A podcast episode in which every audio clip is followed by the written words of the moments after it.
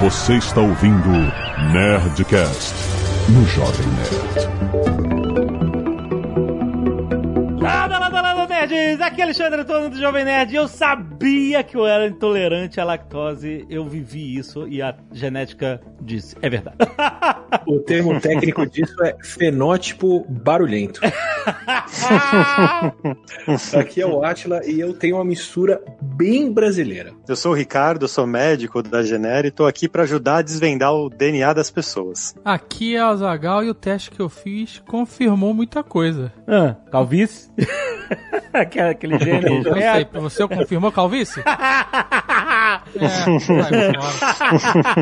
Sim, nerds! Estamos aqui em um Nerdcast especial extra com a Genera, justamente pra gente falar sobre hereditariedade, sobre genes, sobre um monte de coisa. Eu e a Zagal fizemos testes genéticos. O Atila também. Atila também. Também. Olha aí, então a gente tá. Olha, tá todo mundo testado Tá aqui. todo mundo testado. Tá todo mundo gata, cara.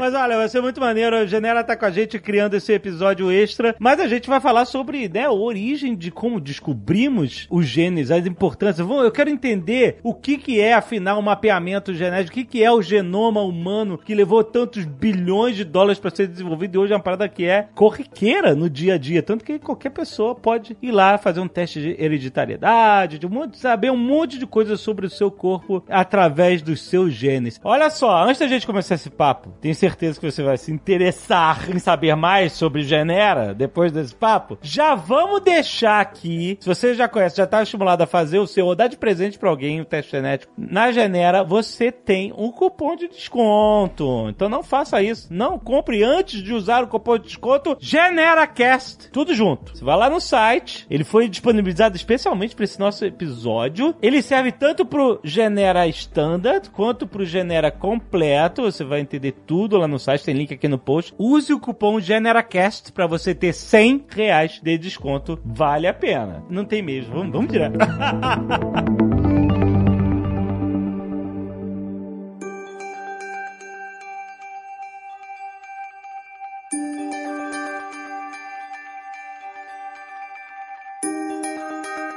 Primeira coisa que eu queria falar é sobre. a Ah, eu gente- gostei do seguinte ó. O que, que é? Tu já vai. Resistência física, resistência elevada. Performance atlética, melhor em força e explosão. Olha aí. Ganho de massa muscular, facilidade para ganho de massa muscular. Hum, é, abdominal. Ossos fortes. Ah, Ossos fortes, eu sou um essa é anão! Eu sou um anão! Eu tô te falando, cara.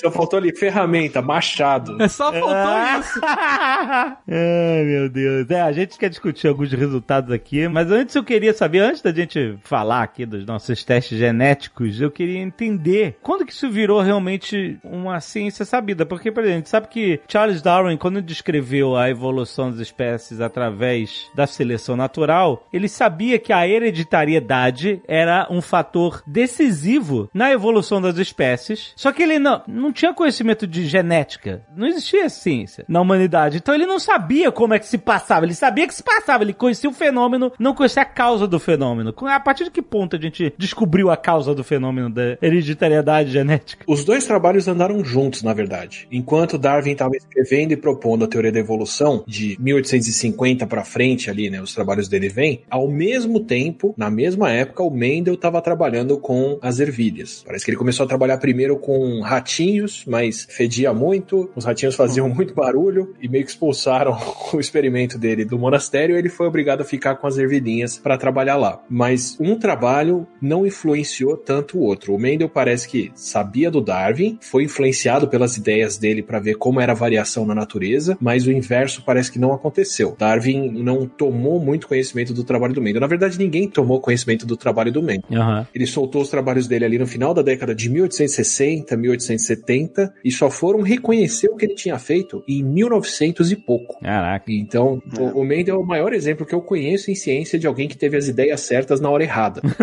Dizem até, né, Atila, que ele entrou, tentou entrar em contato com o Darwin, mas que não teve resposta, né? Ia ser um casamento tão bonito, né, das duas teorias. Ia mesmo. Inclusive, primeiro, pro Mendel isso foi um problema, porque ninguém levou a ideia dele tão a sério na época, ele não foi reconhecido por aquilo, embora soubesse que um dia ele ia ser citado, e na verdade, não é que descobriram o trabalho dele e aí a genética floresceu, é que o pessoal que reinventou a genética, três pesquisadores independentes, quando foram publicar as descobertas, descobriram que o monge já tinha feito aquilo 30 anos antes. Ah, tá. Meio que deram aquela brochada. E o Darwin teve esse problema. O Darwin, quando publicou lá o, o- tanto o livro principal sobre evolução quanto o livro de variação de animais e plantas, 68 ou 69, 1868, ele não sabia explicar qual que era o princípio de hereditariedade que explicaria a vida. Porque tinha um, um grande problema, que é se as características se misturassem completamente, não tinha muito como a evolução atuar. Então, por exemplo, imagina assim, tem uma planta que sempre foi amarela, de repente aparece um mutante verde. E esse mutante verde se camufla muito bem ou faz alguma coisa diferente e ele tem mais chances de se reproduzir. Ele é o próximo passo evolutivo. Uhum. Se na hora que ele cruza com os amarelos todos, as folhas saem azuis, saem uma mistura de verde meio amarelado, não saem verdes, os descendentes não vão ter a mesma, o mesmo benefício, a mesma capacidade que os pais tiveram. Então esse gene não vai ser passado adiante, essa característica não vai ser passada adiante. Então era um problema para Darwin, porque se as características se misturassem, o que foi bom numa geração não ia ser passado do mesmo jeito para a geração seguinte. Aham. A grande coisa aconteceu quando o que o Mendel mostrou foi justamente isso. Foi que o gene passava inteirinho. Tipo, uma característica podia ser passada diretamente para os descendentes. Você cruza lá a ervilhinha amarela com a verde, vai ter ervilha amarela, vai ter verde entre os descendentes, ou em algum momento os descendentes podem dar uma característica inteira. Então, não existe miscigenação desse nível de cores, de características das coisas. Elas podem passar individualmente. Essa coisa que é passada individualmente, que é herdada, é o gene. E é aí que vem a, a cadeia toda da genética. Mas demorou pra caramba pra entender o que que era esse genezinho que você via se manifestando depois. Então, isso é o DNA? Isso é o DNA. Na- No meio acadêmico no Brasil é, usa-se ADN, que né, a sigla de ácido desorrib...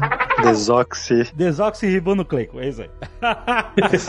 é difícil, a palavra é grande. No, no meio acadêmico usa ADN ou Eu acho que eu nunca ouvi. DNA. todo mundo usa DNA, né? Brasil, muito mais DNA. É. Porque DNA é a sigla em inglês. Eu peguei uma tese que estava escrito tudo em português, mas era horrível de ler e não tinha o menor cabelo. Inclusive, não escrevia HIV a tese, tinha VIH, que era o Nossa. vírus da imunodeficiência humana. Mas foi a única vez que eu vi isso na minha carreira científica. Mas então, o DNA é justamente a chave para isso tudo. É da onde a gente recebe as informações que vão construir o nosso corpo. Isso. É, na verdade, o DNA mesmo é uma molécula, né? Uhum. Super comprida, né? Que é codificada no que a gente chama de bases nitrogenadas, que acho que vocês devem até lembrar da escola, né? O A, T, C e G. Uhum. E essa sequenciazinha, né, de uma molécula gigante de 3 bilhões desses códigos, né, de pares desses códigos, é o que é o DNA e é, e é a informação que é importante que faz toda essa diferença que o Attila explicou. É isso que é de explodir a cabeça, que eu preciso que vocês me ajudem a entender. Como que se guarda, eu entendo como é que se coloca a informação no papel, escrevendo em linguagem, etc. A gente sabe como se coloca informação num HD, é, ou num, num, num CD, ou num disco de vinil, com ranhuras e tal, depois você reproduz e tal. Como diabos se coloca informação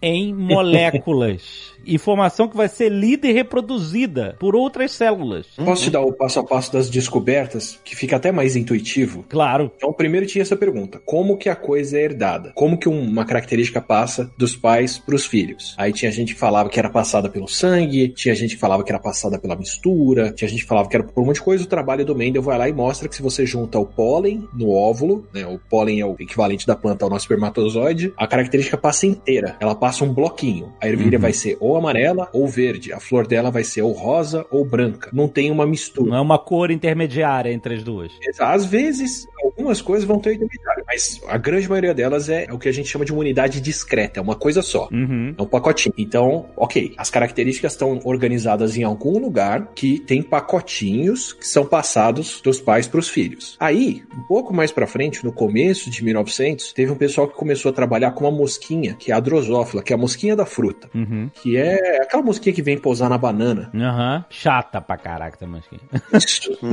Isso. Quando a fruta já tá meio passada. E o pessoal descobriu que, bom, essa mosquinha era legal porque ela reproduz rápido, é fácil de você criar e ela dá para você olhar ela no, no microscópio, na lupa, Hum. e ver várias características. Você consegue ver se a asa dela é lisa, se é enrugadinha, se ela tem listra, Ok. se o olho é vermelho, se é amarelo, se é branco. Tem um monte de coisa que você consegue ver de uma vez, do mesmo jeito que a gente via as ervilhas. Só que o que, que eles começaram a perceber? Que na drosófila, nessa mosquinha, muitas vezes quando alguém herdava, por exemplo, ah, eu vou inventar as características aqui, mas Tá. quem herdava a característica de pelo enrolado também herdava a asa com um desenho diferente. Ah. Quem herdava o olho branco também herdava uma pata faltando. Hum. Então o pessoal começou a ver que não só as características eram em pacotinhos, mas elas também podiam ir juntas. Certo. Várias características irem juntas. Exato, esses pacotinhos estão juntos em alguma coisa. E o mais louco é que quando você pega, por exemplo, uma mosquinha, cruza lá, macho com fêmea, aí a, a, a mosquinha vai herdar coisas da mãe e coisas do pai. Quando ela passa isso adiante, às vezes ela passa uma mistura dos dois. Certo. E nessa mistura tem coisas que vão juntas, tipo cor do olho e, e mancha da asa, e tem coisas que não necessariamente vão juntas. Sei lá, cor da pata e a cor do olho. Pela frequência com que elas vão juntas, você consegue perceber que algumas coisas estão mais próximas e outras estão super distantes. Porque, tipo, algumas se misturam sempre e outras sempre vão juntas. Sempre andam juntinhas. Então, começaram a perceber que se existe uma mistura de pai e mãe, essa mistura, ela depende meio que da distância das coisas. E aí, começaram a perceber que tinha alguma distância entre os pacotinhos que deixava alguns andarem sempre juntinhos, então eles não estavam distantes, e alguns podiam ir independente uns dos outros. Então, eles estavam super distantes quando alguém herdava isso. Distância você diz na molécula de DNA. Imagina se você pegar, por exemplo, dois baralhos novos. Você acabou de desembrulhar eles, tá? Um baralho vai ter todas as cartas vermelhas e o outro vai ter todas as cartas pretas. Uhum. Aí você vai lá e dá uma misturada no baralho. O que, que vai acontecer? O 6 e o 7, como eles estão bem juntinhos no baralho, é mais difícil de você separar um 6 e o 7 vermelho de você separar, por exemplo, o As e o Rei. Uhum. Por como eles estão empilhados no baralho, entende? Certo. Então você pega um baralho, mistura os dois e depois você vai ver como é que as cartas estão misturadas. Você provavelmente consegue reconstruir, pelo menos com alguma noção, como que o baralho era antes de você misturar, como você vai vendo quais são as cartas que estão mais misturadas ou não. As cartas que não se misturam, que sempre tem vermelhas juntas ou pretas juntas, Ah. é sinal de que elas estavam mais juntas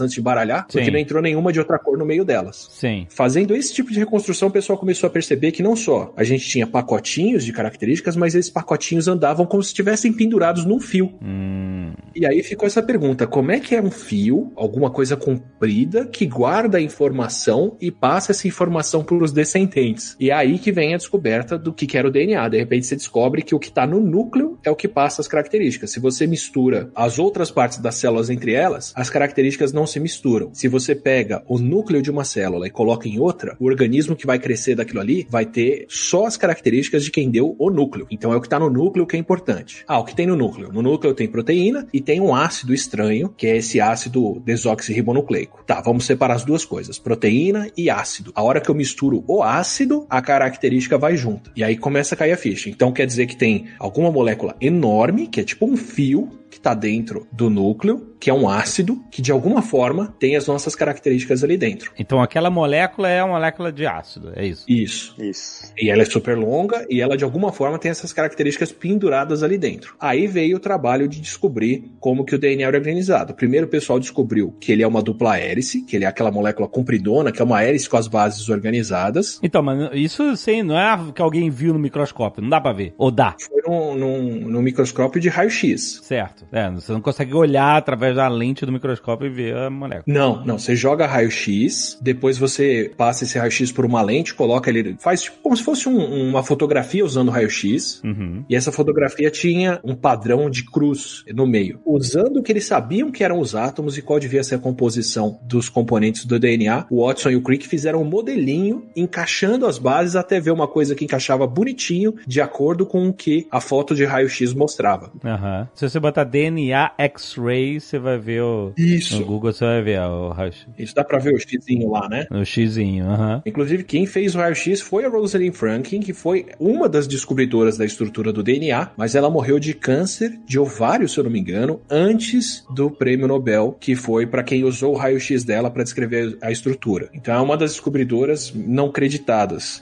da estrutura do DNA. Mas ainda assim, ok, descobriram que esse xizinho era uma hélice que tem as basezinhas organizadas no DNA. Ainda assim, não dava para saber o que, que o DNA fazia, como que a característica estava aí dentro. Para descobrir isso, tiveram que propor o código que armazena a informação no DNA. Como assim? Você conhecendo e sabendo, né, que tem uma molécula super comprida no núcleo de uma célula, né, uma molécula ácida, que parece que essa molécula que transfere a informação, vem a grande questão, né? Como que essa molécula transfere essa informação? Eu acho que esse é um ponto bem interessante, que você vê essa sequenciazinha de bases, né, que a gente comentou, e eles perceberam que algumas trincas dessas bases, uma sequência específica de ATT ou de CGC, dentro desses 3 bilhões de letrinhas que tem, por exemplo, no genoma humano. Três dessas letrinhas, elas codificam um aminoácido, que é a unidade que juntas formam a proteína, né? Que a proteína a gente ouve muito, já tem uma familiaridade maior, e a proteína, né, é a ferramenta, é a estrutura de tudo do corpo, seja de enzimas que vão fazer as reações do corpo funcionarem, sejam de receptores que vão receber, vão se ligar tanto a, a hormônios quanto a medicamentos, né? Proteínas estruturais, como colágeno e outras proteínas que dão estrutura. Então, a gente foi entendendo que essa sequência específica é o que fazia as pessoas serem diferentes. Então, uma diferença de cor de cabelo, uma diferença de cor de olho, uma diferença, de repente, uma doença genética, era resultado de uma troquinha daquelas letrinhas. Então, um A virou um G, isso mudou a proteína, ou produziu essa proteína de uma quantidade diferente. Isso fez a gente visualizar, né, uma diferença física, uma diferença no funcionamento ou uma doença genética de uma pessoa. Eu posso dar um exemplo bonitinho, assim. Imagina que você fala,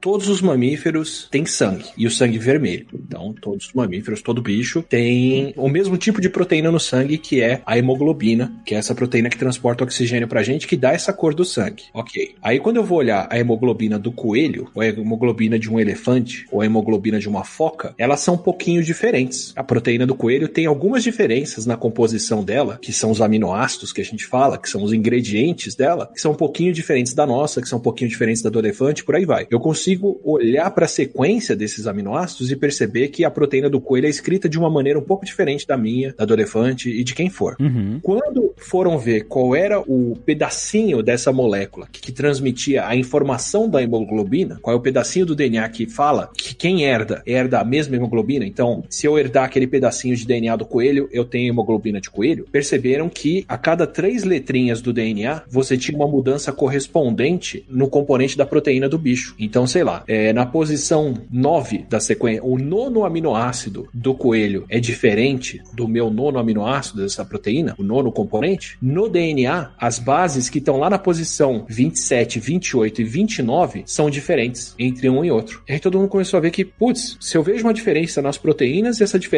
tá lá no DNA. Então é o DNA quem tem a informação de como é que faz essas proteínas. Essas são as bases que a gente agora sabe que fazem a informação da vida. Então, quando a gente vai fazer hemoglobina no sangue para transportar oxigênio, a nossa célula vai lá no DNA, lê quais são as sequências de letrinhas do gene que faz a hemoglobina, e com base nessa sequência de letrinhas, a célula constrói uma sequência de aminoácidos que fazem proteínas para fazer uma proteína que vai virar a hemoglobina que vai conseguir transportar oxigênio. É, mas é muito louco. Como se lê? Não, eu sei que não é ler que nem a gente lê, né? mas é que a sequência determina o, o resultado do fenômeno, da construção do que seja construído, né? Como você falou, transformar uma célula do seu coração é diferente de uma célula da sua pele, e todas elas, na hora que estão formando um novo ser humano, assumem os papéis que devem assumir porque estão lendo o código genético que tá mandando isso. Todas elas vão ler o mesmo código, mas cada uma vai usar uma parte diferente desse código. Isso, exatamente. Todas elas têm as instruções para serem qualquer tipo de célula, mas ao longo do desenvolvimento, elas vão olhando, imagina um grande manual de instruções, né, enorme, que fala tudo que você pode ser dentro do corpo. Algumas vão olhando trechos específicos e vão se diferenciando e virando, por exemplo, uma célula do coração. Por que que algumas, entendeu? O que faz elas lerem um trecho específico e se tornarem uma coisa específica?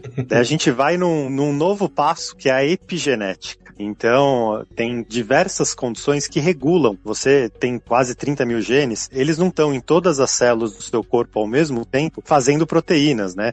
A todo momento. Ele, a célula tem que saber quais proteínas fazer em qual momento da vida, em qual tipo celular. Esse controle é feito por esses mecanismos epigenéticos, que são vários tipos, tá? Então tem proteínas que enrolam o DNA e essas proteínas conseguem abrir e fechar o DNA para esse segmento do DNA, né, ficar mais aberto, mais exposto ou menos, e quando mais exposto ele pode ter a expressão. Tem algumas regiões que vêm logo antes dessa parte que faz as proteínas, né, que o Attila explicou super bem, dessa sequência, que regulam, falam, ah, vai ligar uma, uma outra proteína para falar, ó, é aqui que começa e precisa fazer essa proteína daqui. Então vai ter uma região antes da região que codifica a proteína que também regula isso. Isso tudo é, é feito com uma maestria, né, incrível, que é bem difícil, acho que o ser humano ainda não entende todos os mecanismos epigenéticos. É muito bonitinho. Imagina que você tem, sei lá, 30 pessoas numa sala e você quer que cada uma delas faça uma coisa diferente. Você dá o mesmo manual para todo mundo. E aí você segue esse manual como se fosse um, um, jogo de RPG de livro, lembra aqueles jogos? Sim. Se você tá na situação X, vá para a página 30. Uhum. Se você tá na situação Y, volte para a página 2 e por aí vai. Uhum. Então você vai lá e dá um calhamaço na mão de todo mundo, um livrão desse. Aí eu tô no canto da sala, aí eu abro o livro e ele fala: se você está na, perto da porta, vá para a página 40. Hum. Eu não tô Hum. perto da porta. Se você não está perto, na página, perto da porta, cola todas as páginas da página 40 até a 500, para você não ler o que tá aí dentro. Então o DNA faz isso. Você pode bloquear uma parte dele para não ser lido. E você vai lá e cola tudo. Ok. Agora, se você tá longe da porta, leia a partir da página 500. Aí eu vou lá perto da página 500. Aí ele fala assim: se você está longe da porta e perto de outro homem, leia a página 700. Para a página 700. A célula que tá do meu lado, que tá do lado de uma outra célula mulher, eu tô inventando sexos para células, mas são condições. Uhum. Ela vai lendo outras coisas. Então, de acordo com a posição das células no embrião que está se dividindo, as células estão em cima, que estão embaixo, que estão mais perto uma da outra, que estão mais longe, elas vão se especializando e vão lendo alguns pedaços específicos e deixando de ler outros. E se você bagunçar elas, elas podem mudar de função ou perder a função delas ou não fazer leitura. Se você pegar, por exemplo, um ovinho de ouriço, de alguns outros bichos e chacoalhar ele na hora errada, não se forma nada lá dentro. Uhum. Porque todo mundo perde as posições. Hum, certo. E é muito interessante, Alexandre, que na realidade, ao longo do tempo, ao longo da vida, não só durante a formação do indivíduo, né, durante a embriogênese, mas durante toda a vida, esses genes vão sendo ligados e desligados, né? Dentro desse manual ainda tem, não vou dizer um cronômetro, né, mas ele tem uma, uma ideia temporal que vai fazer a pessoa, por exemplo, entrar na puberdade no momento, né, mais ou menos certo. E, por exemplo, você falou, e já linkando com o começo, você falou de intolerância à lactose,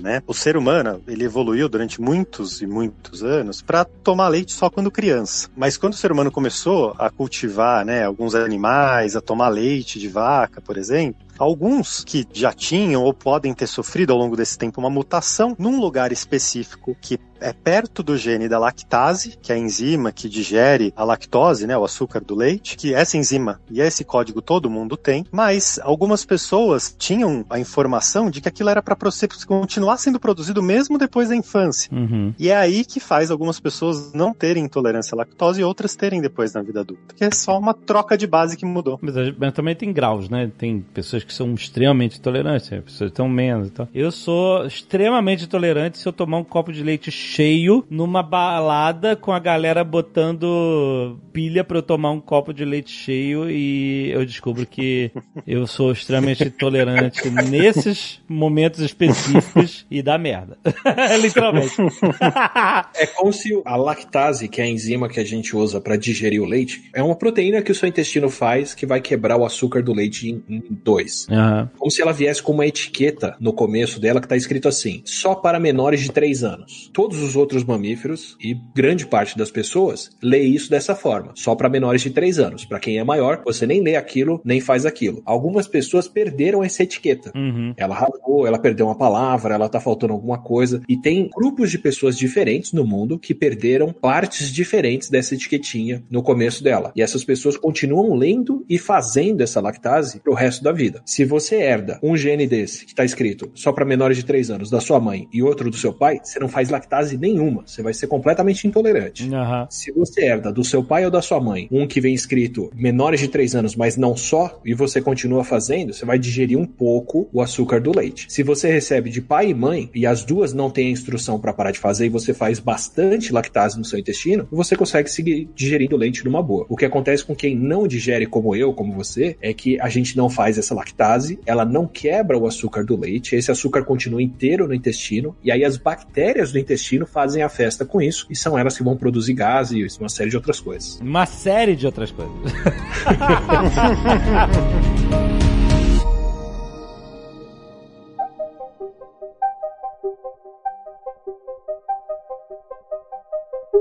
Queria perguntar sobre o genoma humano. Eu lembro muito das notícias que o primeiro mapeamento do genoma humano demorou muito tempo, custou bilhões de dólares e tal. E uma vez completo, ia revolucionar muitas coisas na ciência médica e reprodutiva e em tudo, né? E, e aí eu queria entender, isso aconteceu no final da década de 90, né? É, o, o primeiro rascunho mesmo que foi publicado foi em 2003. Eu queria começar entendendo o que que é o mapeamento do genoma humano. Cada indivíduo não é diferente? De que forma ele é tão generalizado que não seja um, um mapa completamente diferente para cada ser humano? Isso que eu não consigo entender exatamente. O genoma humano seria saber exatamente a sequência desses 3 bilhões de pontos. Porque é legal, né? Como o Atila comentou, a gente entendeu que esses pontos são os pontos mais importantes e que trazem a informação, só que era uma quantidade muito grande que você fazer, até pelos métodos tradicionais, de você ficar tentando descobrir qual era a sequência, era muito difícil. Então, no início do genoma humano, pensava-se que iam demorar décadas para a gente conseguir fazer essa leitura. Só que com o avanço da tecnologia, essa leitura conseguiu ser feita em bem menos tempo e estimava-se, né, que a gente conhecendo esses 3 bilhões, a gente conseguiria entender todas as doenças de uma maneira muito fácil. A gente tinha essa falsa ideia de que a gente conseguiria interpretar, entender o organismo muito fácil sabendo isso, mas desvendando isso, a gente percebeu que a coisa não era tão simples. Mas peraí, esses 3 bilhões de pontos, você tá falando de uma molécula de DNA apenas, é isso? Todas Na verdade, de todas juntas. elas. Como assim de todas elas? Quando você foi gerado, um espermatozoide e um óvulo se encontraram. Uhum. O espermatozoide carregava 23 cromossomos, 23 pedaços de DNA dentro dele, Aham. que a gente dá um nome de acordo com o tamanho deles. Então, o maior pedação de DNA é o cromossomo 1, e o menor pedacinho é o cromossomo 22. E nos homens tem um menor ainda, que é o cromossomo Y, que só vem nos homens. No óvulo da sua mãe, tinha também 23 pedaços de DNA. 22, de 1 a 22, equivalentes aos que o seu pai mandou, e tinha um cromossomo que o seu pai não te mandou, que se ele tivesse mandado, você teria sido XX, que é o cromossomo X, que as mulheres herdam e que as mulheres transmitem, os homens, quando transmitem, transmitem para uma filha. Filha, geneticamente falando, XX. Então, o que que acontece? Você, eu, todo mundo aqui, tem 46 pedaços de DNA dentro das nossas células. 23 que vieram do pai, 23 que vieram da mãe. Se eu juntar de ponta a ponta todos esses, eu tenho 3 bilhões de bases. Certo, ok, entendi. Então, são 6 bilhões, né? Contando 3 bilhões do seu pai e 3 bilhões da sua mãe. Então, você tem lá, são 3 bilhões de letrinhas divididos em 23 pedacinhos de DNA, ou 6 bilhões, se você for contar tudo, mas não queriam saber uma coisa tão redundante no começo. O problema é, como que a gente faz para ler isso para entender o que é o genoma humano? A, a maneira como a gente tinha na época de examinar o genoma é que você usava um trecho de DNA que você já conhece e avançava na leitura por volta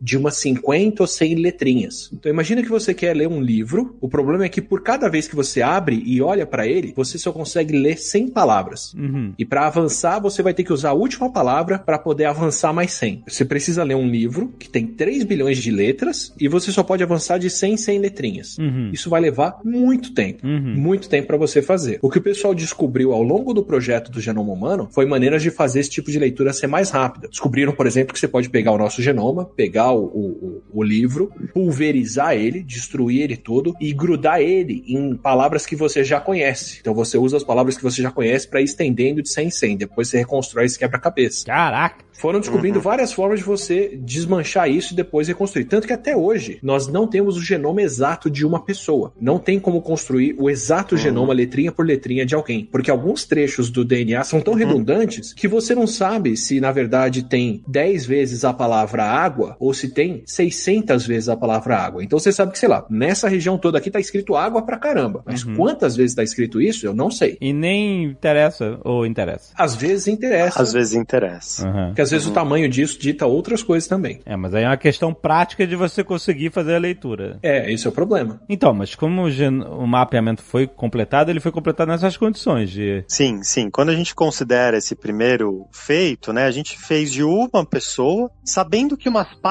dele a gente não sabia exatamente, mas foi considerado que aquilo seria o primeiro rascunho, uma primeira versão. E que na época, né, custou mais de 3 bilhões de dólares. Caraca, sinistro. É mais de um dólar por base, né? Uhum. Porque era essa leitura hiper manual, hiper feita dessa forma. O que, que isso informa sobre outras pessoas? Só de você entender qual é a ordem dos genes, qual é a ordem com que as características estão nos cromossomos, isso já te ensina e já explica muita coisa. Por exemplo, se eu desconfio que eu tenho um problema no meu sangue e eu já vi, com base no genoma humano, o modelo que tem por aí, quais são os, os genes, quais são as letrinhas que fazem as proteínas do sangue, eu já sei pra onde olhar no meu genoma direto. Eu já posso ir atrás daquelas palavras. Deixa eu ver se eu consigo transpor isso pra geografia, por exemplo. Você tá, você fala assim, olha, ali nesse lugar tem muita areia, tem muita árvore, tem montanha, tem água doce e água salgada. Aí você fala assim, ah, ok, entendi, mas eu não consigo ver como é que essas coisas se configuram. Aí você vai, faz um mapeamento, sei lá, aéreo de balão, e aí você vai assim, ah, não, olha só, a areia fica perto da água salgada, sempre. A maioria das vezes. É muito difícil ter areia lá no meio da- da- das árvores. A água doce, ela vem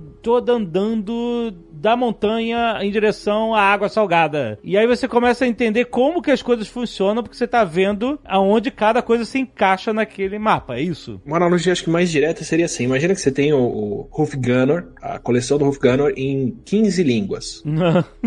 Aí, por engano, te mandaram Lenda de Hufgunner em sérvio Aham. pra você. Você não vai conseguir entender nada do que tá escrito ali, porque vai ser tudo escrito de maneira muito diferente do que tá em português. Certo. Mas você sabe qual é a ordem dos capítulos. E vendo o nome do personagem, o nome de dois ou três personagens de uma situação, você sabe o que, que tá escrito naquela região. Tá, entendi. Você pode não entender aquelas palavras certinho, mas você sabe do que, que aquela região trata. Tudo bem que comparando os genomas das pessoas, as palavras são muito mais próximas do que serve para português. Certo. Mas só de você saber qual é a ordem, quais são os capítulos, quais são os, os personagens, Sim, já é uma base pra você entender como é que funciona o do outro, é isso? E você já tem muita coisa andada para fazer a tradução depois. Você perguntou também como que as pessoas são diferentes. Então existem diversas variações de tipos. O Atila comentou, né, que a gente tem às vezes uma palavra água ali no meio, que a gente não sabe se tem 10 ou se tem 600. Pode ser que algumas pessoas tenham 10, algumas pessoas tenham 20, outras pessoas tenham 30, outras pessoas tenham 600. Então esse é um tipo de variação que tem nos genomas humanos das pessoas. Isso pode levar a uma doença, essa quantidade muito grande de variação de sequências repetitivas, mas pode ser simplesmente normal, como todo mundo tem. O tipo de diferença genética mais comum entre as pessoas é o que a gente chama de SNPs, que são os polimorfismos de base única, que simplesmente naquela região específica do DNA, ali naquele local, naquele lugar, que todo mundo tem uma sequência igual, mas naquele ponto algumas pessoas têm um A, outras pessoas têm um C, por exemplo.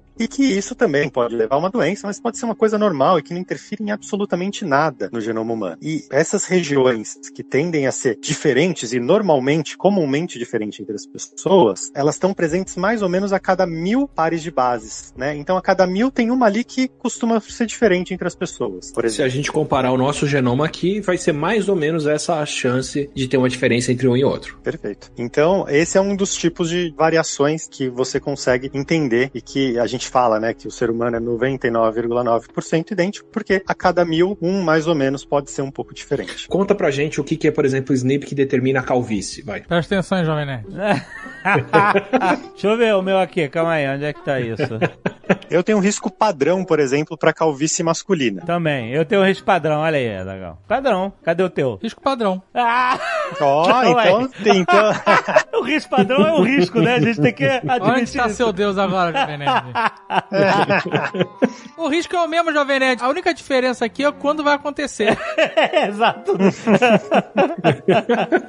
Just one drop of your blood contains billions of strands of DNA. Na verdade, cada característica genética humana que a gente vê, ela não é o resultado de uma única troca de, de bases. né? Geralmente é por várias. Como o Dave comentou, por mais que ele possa possa ter algum tipo de alopécia, né? Ele não tem esse marcador genético que está ligado à calvície masculina. Uhum. Então, no caso esse que a gente analisa, ele é uma região que ajuda a regular a parte de hormônio, tá super ligado, né, à parte de calvície. Mas várias outras coisas podem levar à calvície. Então, a gente consegue fazer esse link, né, um pouco olhando o genoma inteiro, que é algo que a ciência ainda está descobrindo. Tem muita coisa, a grande maior parte das coisas, a gente, como ciência, ainda não consegue entender. Uhum. Por que, que é de um jeito ou por que, que é de outro. Vou inventar um mecanismo aqui só para explicar o que, que um gene pode fazer. Eu tô inventando isso, tá, gente? Não quer dizer que o mecanismo biológico seja esse. Mas você tem lá as célulazinhas do folículo da base do cabelo que fazem a proteína que faz o cabelo. Tem uma proteína do lado de fora dessa célula que fala para ela que quando ela se liga na testosterona, ela deve morrer. Se o gene que faz essa proteínazinha que liga com a, a testosterona fizer com muita afinidade, essa célula vai se ligar mais cedo à testosterona e vai morrer. Se não tiver tanta afinidade, ela vai se ligar mais tarde e vai viver mais tempo na sua cabeça. Então, nos homens que têm mais testosterona, esse gene faria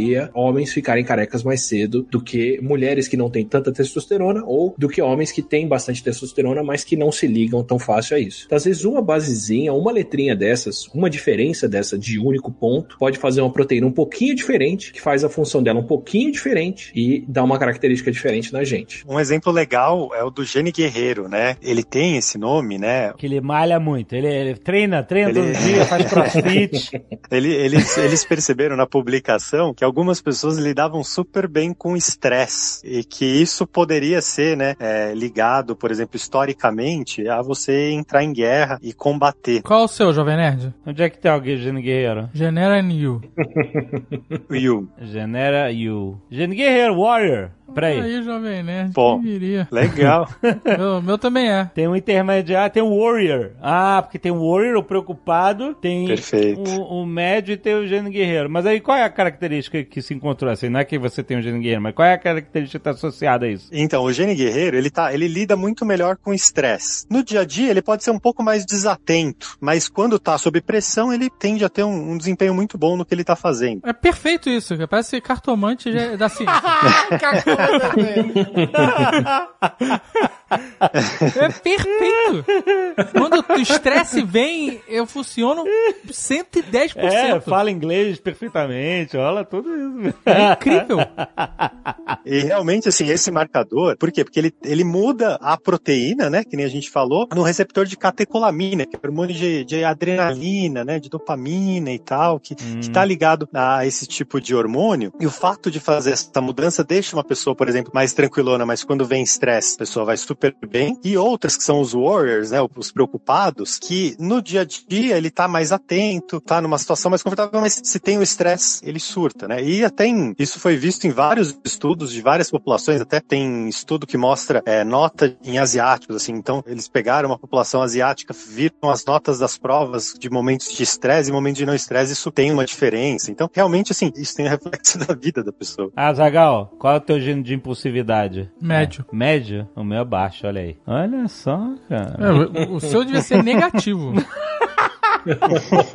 e predisposição ao alcoolismo, como é que tá? risco padrão, risco padrão. Ai, Tem até, ó, cera de ouvido, Cera de ouvido? lá embaixo. Ah, é. E eu tenho cera molhada, olha aí. Cera molhada, isso aí. Uma boa parte das pessoas tem a cera molhada, né? Mas é, essa variante tá, ela é muito comum tanto em asiáticos quanto em ameríndios, que tem a cera seca. Olha só, percepção do gosto amargo. Olha, isso tem a ver com o café. Percepção da maioria dos tipos do gosto amargo. Percepção. Eu também. Mas eu não gosto de cerveja, olha aí. Então, perfeito, é justamente isso. Assim, a pessoa que sente a maior parte dos gostos am- amargos, ele acha o cerveja, café, essas substâncias amargas um pouco ruins, assim, né? As pessoas que não têm tanto essa percepção do gosto amargo, acham mais saboroso. Eu não gosto de cerveja muito amarga. Aham. Ué, mas é, é, a o gente café eu tô acostumando. café. É, a ah, gente tu acostuma a tudo. É quiet taste, é isso aí. O café dá a recompensa da cafeína. hum. Ah, o amargo é ruim. Hum, mas eu fico bem.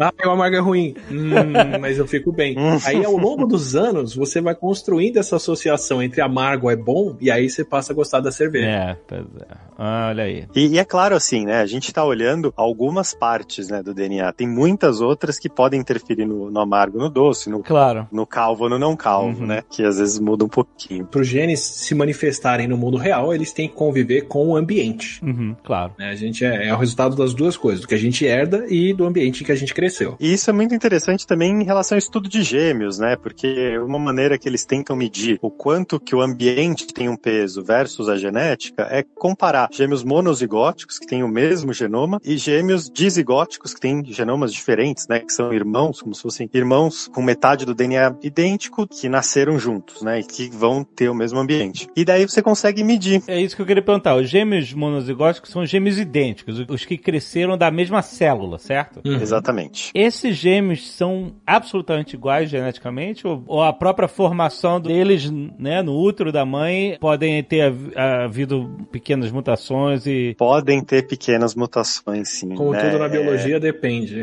É, é. Então, na verdade, assim, a gente falou, né, que todas as suas células, por exemplo, Alexandre, tem o mesmo DNA, mas na verdade, assim, é praticamente o mesmo. Mas no seu desenvolvimento, tiveram mutações nas suas próprias células. Uhum. Então, as suas células têm o genoma, até mesmo dentro do mesmo indivíduo, um pouquinho diferente. Até porque gêmeos idênticos, é, quem convive, os pais, a família, sabem notar pequenas diferenças dos gêmeos idênticos. Porque assim, é claro que quanto mais velho for ficando, mais o ambiente pode contribuir para a diferenciação, pelo menos à primeira vista. Mas, mas mesmo bebês, os pais sabem identificar facilmente quem é quem, porque. Ou não. É só pôr a pulseirinha num deles. não, mas, é, mas é- existem características que você pode notar que são dessas pequenas mutações, né? Ou você convenciona que até os dois anos de idade os nomes podem ser trocados múltiplas vezes e ninguém Exato, percebe. né? Vai, nossa, até alguém desenvolver, alguém bater a cabeça e ficar com aquela cicatriz. Isso. Dos dois anos em diante, esse é o Carlos, esse é o Felipe. Até lá a gente vai conversando. Exato. Até os anos vocês trocaram tantas vezes que a gente nem sabe.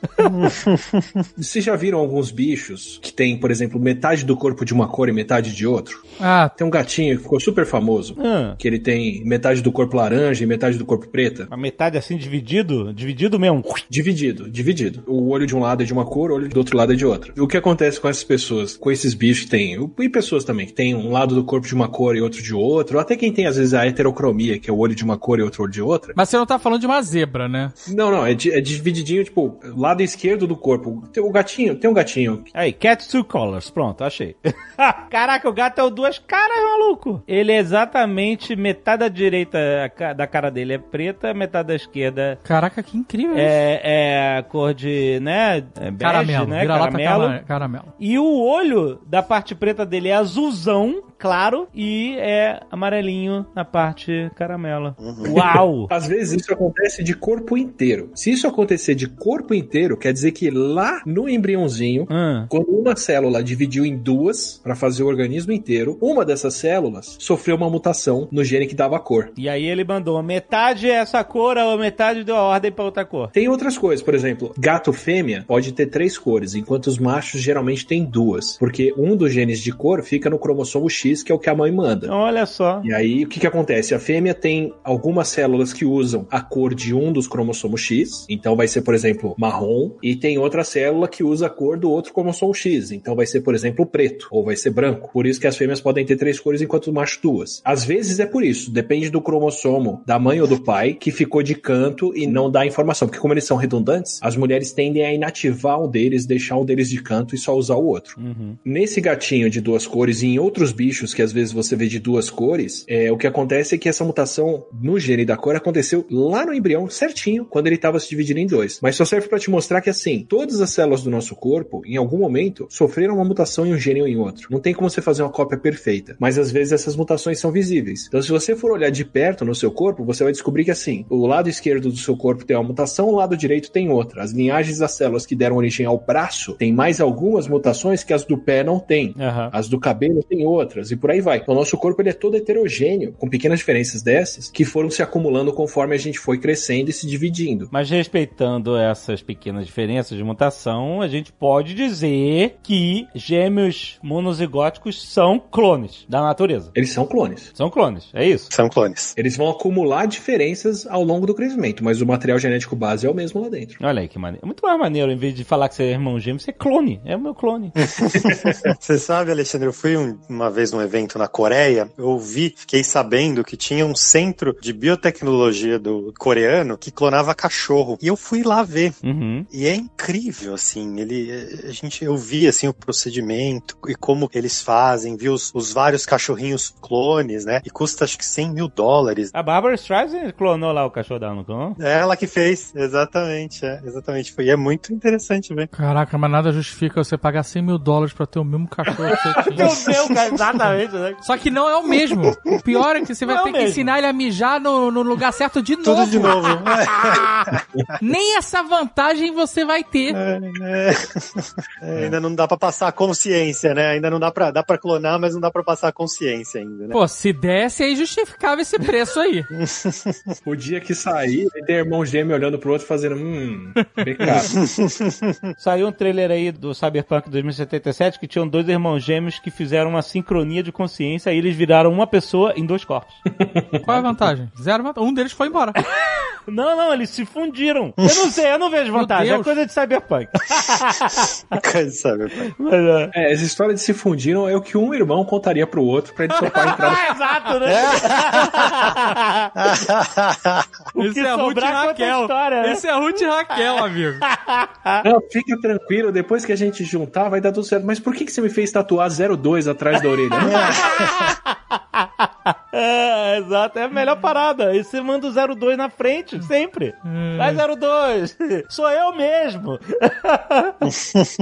E sabe um- uma outra coisa que eu lembrei, Atila, que é super interessante, assim, curiosa, são as quimeras. Então, Isso. não só durante a formação do embrião pode ter a mutação em algum em uma célula, né, e gerar um, um padrão diferente de uma mesma pessoa, de células com uma mutação e a outra sem a mutação. Às vezes, gêmeos dizigóticos, gêmeos diferentes, que gerariam duas pessoas diferentes, podem, quando estão ali só sendo zigoto, só uma célula, às vezes eles se juntam e dão origem a uma pessoa só. Então, tem casos, por exemplo, uma mulher teve um filho e vai fazer um exame de paternidade e tal, e descobre que esse filho não é filho da mulher. Mas como que não é filho da mulher, né? Saiu. Caraca. É porque o ovário era da irmã dela e o sangue era dela, entendeu? Como é que é? É uma pessoa formada por genoma de duas pessoas. Nossa. Isso é muito interessante. É de uma irmã que não nasceu, que foi absorvida. Não. Caraca. O sangue é de uma irmã e o ovário é de outra irmã. Que loucura. Que maluco. Tem um tipo de mico aqui no Brasil onde isso é comum, assim. Mico o quê? Símio? Símio, o macaquinho. É. Ah,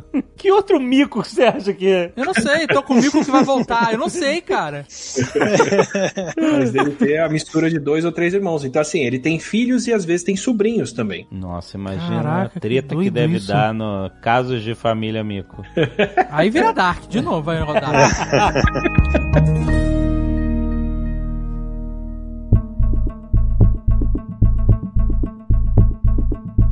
A parte que eu achei bem interessante e que a primeira coisa que você vê quando você abre é, o resultado lá no site da Genera é a parte de ancestralidade. É engraçado porque o resultado que eu observo aqui no meu confirmou bastante o que eu achava. Não, Por quê? Eu já falei aqui um milhão de vezes, todo mundo já sabe que minha família é da Espanha. certo. Sendo que meu pai, ele nasceu na Espanha e veio pro Brasil como imigrante. Aham. Já minha mãe nasceu no Brasil, mas de pais espanhóis. Ok. Então, eu acreditava que boa parte da minha genética, né, da minha ancestralidade, vinha da Ibéria por conta disso, da região da Espanha ali e tal. Mas eu sempre achei que eu tinha alguma coisa de árabe, Hum. porque meu pai e eu somos muito diferentes dos meus primos e, do, e ele dos e dos meus tios. Meus tios são altos, é, tem cabelo louro, alguns, não todos, mas cabelo liso, meus primos também. Meu pai é baixote, eu também sou, com o cabelo mais crespo. Aham. E como a Espanha teve uma dominação árabe durante muito tempo, muitos séculos, Uhum. eu acreditava que tinha essa mistura. Tinha mistura, aham. E aí, quando eu fui olhar o meu resultado, tava aqui, ó. Ibéria, 33%. Aham. Aí vem Europa Ocidental, que pega ali França, Holanda, Alemanha, Reino Unido, 27%. Itália, 16%, Giuseppe. Aí tem Sardenha, 7%. Ah, Dá um total de Itália ali de 25%. ok. Aí vem a Fenoscândia, que é Noruega. Suécia, Finlândia, 11%. Oriente Médio, 5%. E é justamente aquela parte ali de Marrocos. Não, mas aí eu não é Oriente Médio. E geograficamente é no norte da África, mas geneticamente eles são muito semelhantes ao do Oriente Médio. Então a gente fala que é uma população árabe inteira, né? Diferente da África subsaariana. Isso, aí tem a parte ali que chama Maghreb, que seria Marrocos, Argélia, Tunísia, e a Anatólia, que é a Turquia e essa região, e 2% de África, da Senegâmbia, Olha aí. Olha que interessante. que é aquela região ali da, da parte que encaixa no Brasil, sabe qual é? que encaixa o Brasil. Que é de onde vieram as pessoas escravizadas. Mas eu não tenho nada, nada de Américas. At all. Nada, nada de Brasil, É nada de América fa- Latina, nada dos Estados Unidos, cara, nada. Então, vou ver sua família, pai e mãe vieram da Espanha e dessas regiões, né? Então, Interessante, né? Porque eu achei muito curioso. Porque uma parada que você sabia sobre a sua família, mas que agora você não falou pro teu DNA isso. Falei nada. Você não contou pra ele. Então ele contou a história, Exato. a mesma história, né? E mesmo dentro da Europa, né? Na verdade, a Europa ela vem se misturando há muito tempo. Não só com a região do norte da África, que você comentou do Maghreb, então os árabes, né? Os mouros ficaram muito tempo no sul da Europa, mas mesmo dentro da Europa, né? Então a gente vê que a genética do europeu ela, ela é muito mais um degradê, e na, na verdade isso pensando no mundo todo, mas é muito mais um degradê do que uma coisa fechada, né? Ah, a Espanha são os espanhóis e que são 100% Espanha. Não, na verdade é um degradê. A gente, É, o ser humano ele vem há, há, há milênios, né? Se misturando geograficamente. É, se você voltar 15 mil anos ou 10 mil anos, tá todo mundo junto. Todo mundo é parente de todo mundo. Mas assim, até onde vai essa. é, tipo, quantas gerações pra trás ele vê nessa, nesse teste de ancestralidade? Ele chega pelo menos a oito gerações. Então é muito tempo, né? Caramba. E o teu, Jovem Nerd? Qual é o teu É caminho? bem aí? parecido aí, cara. É, minha família veio de Portugal, Tu tem um pedaço de Era- Brasil tem Amazônia aqui. e tem um pedaço ali das Ilhas Maurício ali, qual é aquela... Isso, Maurício, Indonésia? É, ali. Tem um pouquinho de Oceania. Às vezes, quando dá uma porcentagem pequenininha, pode ser um- uma mistura, assim, né? É, mas assim, é, é mais Ibéria, Europa Ocidental mesmo ali. Itália, Portugal. Tem indígena? Então, tem uma marcação aqui de Américas de menos de 3% É, tem um. de Amazônia. Legal. Eu tenho quase 2% tupi, né? Olha aí. Eu acho É, super legal. Vale ver a diferença entre cromossomo X e cromossomo Y. No nosso caso, dá pra comparar os dois tranquilo. Peraí, onde é que eu vejo isso? Botando pro lado na Amazônia aqui? Kenny e Cupuaçu. Peraí, o que que é isso? São curiosidades, é, curiosidades sobre as pessoas, sobre a cultura, né? Então na plataforma você consegue ver um pouco a curiosidade para entender um pouco mais a cultura. Você saber que veio das regiões já é interessante. Você tentar entrar um pouquinho mais nessas regiões, melhor ainda, né? Legal. Mas de onde vem o, o X e o Y de vocês? É, o linhagem paterna, né? Ele vai ver o seu cromossomo Y. Por quê? Porque o cromossomo Y ele sempre passa do pai para os filhos homens, né? Então o seu Y vai ser igual ao do seu pai, do seu avô paterno, do pai dele e assim por diante, né? Ele nunca tem mistura, né? ele não tem mistura. Então a gente consegue traçar, né, dezenas, centenas de milhares de anos qual que foi o, o caminho desse cromossomo Y. A mesma coisa com o DNA mitocondrial, que é, é uma partezinha que fica dentro das mitocôndrias, né? A gente falou muito do DNA do núcleo, mas tem um DNA também numas organelas chamada mitocôndria. E esse DNA também, ele na verdade ele estava no óvulo. Então ele sempre passa da mãe para os filhos. Então o de vocês vai ser igual da sua mãe, da avó materna, da mãe dela e assim por diante. Também dá para rastrear desde a primeira mulher que deu origem a todos os seres humanos vivos, que a gente chama de Eva mitocondrial, Uhum. na região da Etiópia, há entre 100 e 200 mil anos atrás. É, o meu paterno ele dá um rolezaço. É, É parecido com o do Jovem Nerd. mesmo, É o mesmo, dá aquele rolê, sobe pela África, vai até Oriente Médio, Sai da África, É vai pra cara, Eurásia, é o- sul é o- da Ásia. Eurásia Oriental, sobe lá em cima, passa pela Rússia toda quase, e aí vem pela Europa, pelo norte da Europa até chegar na, na Península Ibérica. É isso, mesma parada. Mas já a materna é diferente, o rolê é diferente. O rolê é diferente? A minha materna, ela sobe aqui pela África, depois sai da África, vai pra An- Antólia, Hum. Europa, e aí fecha na recolonização europeia. Ué, o meu só fica na África, L1. Isso é curioso, assim. O que que significa? Significa que você teve a, a sua a mãe da mãe da mãe da sua mãe, ela era africana, né? É, África e assim, no passado recente. Não, mas o pai do pai do pai do pai também, todo mundo, todos nós. É, mas acho que o seu é um pouco mais próximo. Então, você estava comentando, né, que a, a sua mãe é brasileira, descendente de portugueses, né? Aham. Tá. É provavelmente sua bisavó, sua tataravó, ou sua tatara tataravó. Era uma mulher escravizada. Nossa, cara. Você também tem uma mistura bem brasileira. É super comum pessoas até, assim, brasileiros em geral, ter essa parte de linhagem materna africana ou indígena, né? Super comum. E a paterna mais europeia. E o seu, Atila? O meu é, é- é indígena. Olha aí. é, cara, a gente não faz ideia, Ah, né? o seu começa. Ah, o seu é na América, é isso? É. Caramba, que legal, cara. Muito legal. No fim, é, é- é- eu acho incrível a gente saber que a gente é formado por DNAs de todos os continentes, quase, né? Você pensar que há 500 anos o, o, o seu tataravô tava um no Marrocos, o outro no- na Turquia, um na, na Fenoscândia, e que tudo isso, a vida foi levando eles a se encontrar, né? Até chegar a você. Isso é- eu acho isso tão incrível, assim. Exatamente. É o milagre do Dr. Manhattan que ele fala. Just one drop of your blood contains billions of strands of DNA. Nessa de reconstruir a Eva ancestral, né, descobrir de onde veio a primeira linhagem que fez a gente e outras coisas, a gente já conseguiu inclusive descobrir povos extintos dos quais a gente não tem evidência física. Como assim? Existe uma evidência física, mas ela é muito pequena. Tem uma caverna. Onde fica essa caverna? A de Denisova. Caverna fica em vinda. O cara tá vendo Dark todo dia. Aí tudo dá. que, pelo amor de Deus. É na Rússia, né? É, é na Ásia ainda, mas eu não lembrava qual era a parte dela. Não é bem a caverna de Dark, mas é uma viagem no tempo também. É. Tem uma caverna chamada Denisova, que fica na Rússia, perto do Cazaquistão. É bem na parte sul da Rússia, Hum. próxima da China, Cazaquistão, Mongólia, aquela região toda ali. E nessa caverna encontraram alguns dedinhos, tipo falange do dedo, tipo um dos ossinhos que faz o dedo da pessoa. Caraca. Provavelmente algum humano que viveu lá, sabe-se lá há quanto tempo. Só sobrou a ponta do dedo. Só sobrou a pontinha do dedo. Onde tava enfiado isso, né? Pra ter resistido.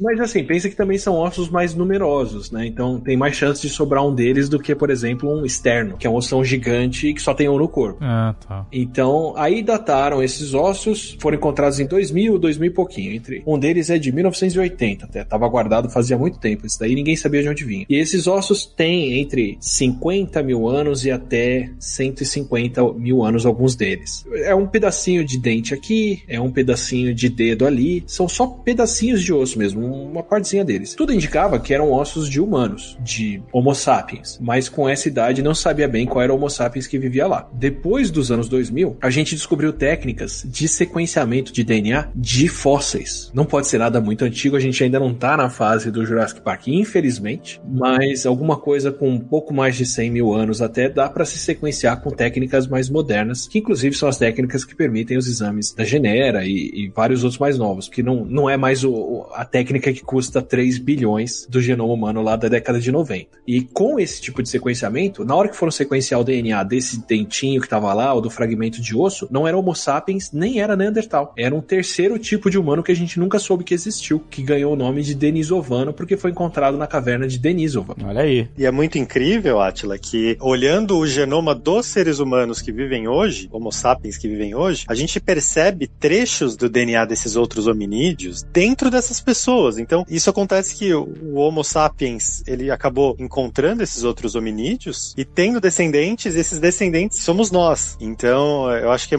é- é muito legal saber que a gente consegue agora, olhando, né, não só o sequenciamento desses fósseis, dessas ossadas super antigas, mas pela própria análise do genoma humano, entender que tiveram vários hominídeos que cruzaram com Homo sapiens e que a gente nada mais é do que um, um resultado de diversos cruzamentos de hominídeos diferentes. Assim, descobriram uma sacanagem ancestral muito grande aí. Porque você ia lá e olhava essa associação que a gente já conversou aqui, né? De você ver quais são as coisas que são mais próximas do genoma. Que características que andam juntas. E aí, comparando as características humanas, o pessoal falava assim: olha, os genes que dão a cor de pele mais clara dos europeus são muito diferentes dos genes africanos. Então parece que eles evoluíram muito rápido. Isso deve ter sido super importante para os europeus. E ficava por isso mesmo. Aí você vai lá e olha para os Sherpas e descobre que os genes que fazem as proteínas do sangue deles, que são, por exemplo, a hemoglobina deles tem mais afinidade pelo oxigênio do que a nossa, eles são bem diferentes dos genes de todo mundo no resto do mundo inteiro. E a pessoa fala: nossa, olha só, esse gene que faz o sangue dos Sherpas foi o gene humano que evoluiu mais rápido, porque ele é muito diferente do resto. Então ele tem que ter evoluído muito rápido para explicar isso. Aí quando a gente começa a sequenciar o DNA de outros seres humanos que já foram extintos, como os neandertais, a gente descobre que os genes de cor de pele clara são dos neandertais. E os europeus herdaram isso. Então, quer dizer, quando o Homo sapiens que fez a gente saiu da África, quem encontrou no caminho era jogo. Aí você vai olhar para os genes dos Sherpas e de repente você descobre que os genes que parecem super diferentes de todo mundo são iguaizinhos os genes dos denisovanos, que já estavam vivendo lá há mais de 100 mil anos. Nossa. Quando o ser humano saiu da África, o Homo sapiens saiu da África e chegou na região do Tibete, da Mongólia, que é uma região de muita altitude, que tem o ar muito rarefeito, encontrou povos que já viviam lá, que já estavam adaptados, um outro humano que já tinha ido para lá muito antes, tiveram filhos e os filhos que herdaram essa parte do DNA que faz o sangue ter mais afinidade pelo oxigênio, que deixa eles respirarem melhor em altitude, tiveram mais descendentes e estão aqui até hoje. A gente começou a descobrir que por onde o Homo sapiens passou, que já tinha alguém mais bem adaptado, ele aproveitou e teve filhos. Caraca. Estima-se que 2 a 3% do DNA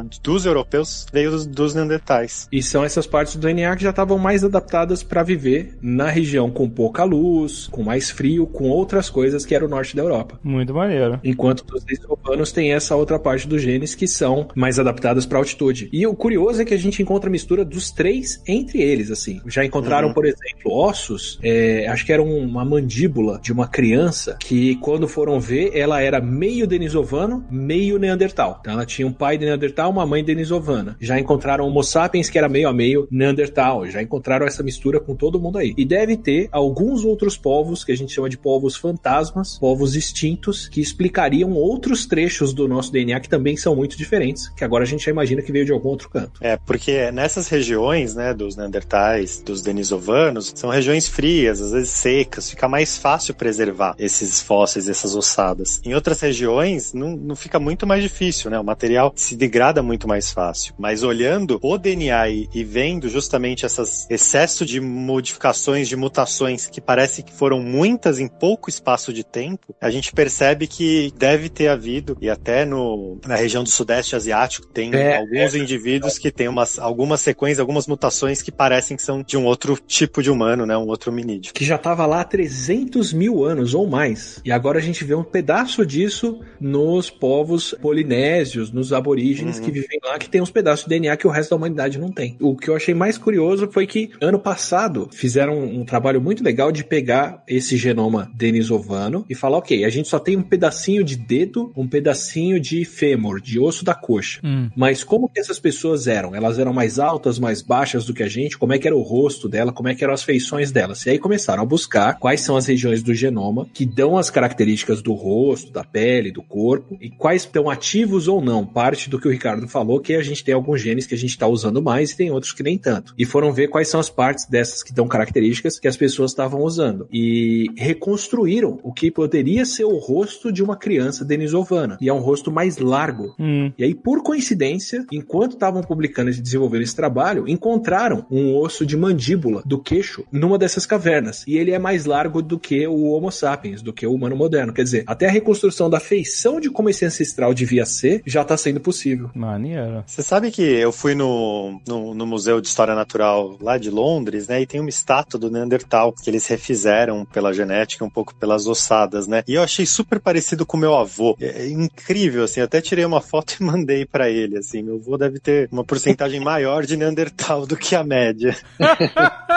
É, mas é assim, graças a isso que a gente já sabe que Neandertais deviam ser loiros, ruivos, tem uma série de feições que a gente já consegue reconstruir sem nunca ter visto eles de verdade por causa dos genes. Caraca, que maneiro. A gente tá na pontinha dessa parada ainda, né? Dessas descobertas? É. É. É, se você olhar para quanto dois gêmeos idênticos são idênticos, se eles são tão parecidos, quer dizer que tudo isso é explicado pelo DNA. Tudo que os gêmeos idênticos, principalmente pela comparação que o pessoal faz, hoje em dia é mais raro, mas que já aconteceu mais, de crianças que iam para adoção durante uma época, pelo menos nos Estados Unidos e na Ásia, era comum se separar irmãos. Aumentava a chance de adoção, as famílias normalmente não queriam dois filhos de uma vez, então vinham gêmeos idênticos e eles mandavam uma criança para uma família e uma criança para outra. Nossa, que horror, meu Deus. Teoricamente eles não sabiam, né? Com seis meses a criança, com um ano ainda não tem essa. É uma decisão difícil, né? O que, que você prefere? Que eles sejam adotados ou que realmente a chance de serem adotados. Ai, que horror. Eu não sei.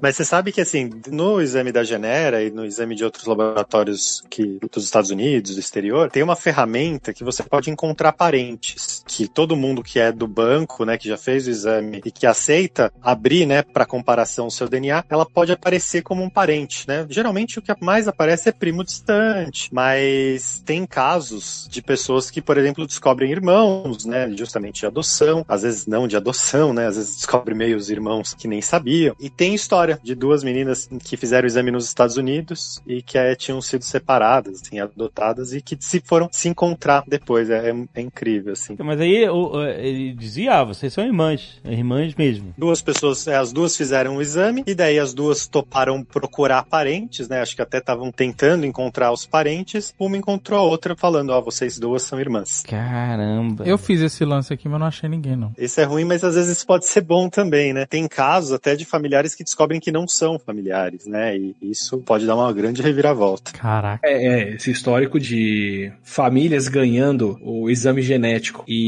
alguém da família não ficar muito feliz ou não querer fazer ou sumir com os exames, às vezes acontece. Eu tenho uma porrada de primo de quinto ou oitavo grau. Uma porrada. Mas aí todo mundo tem, né? cara?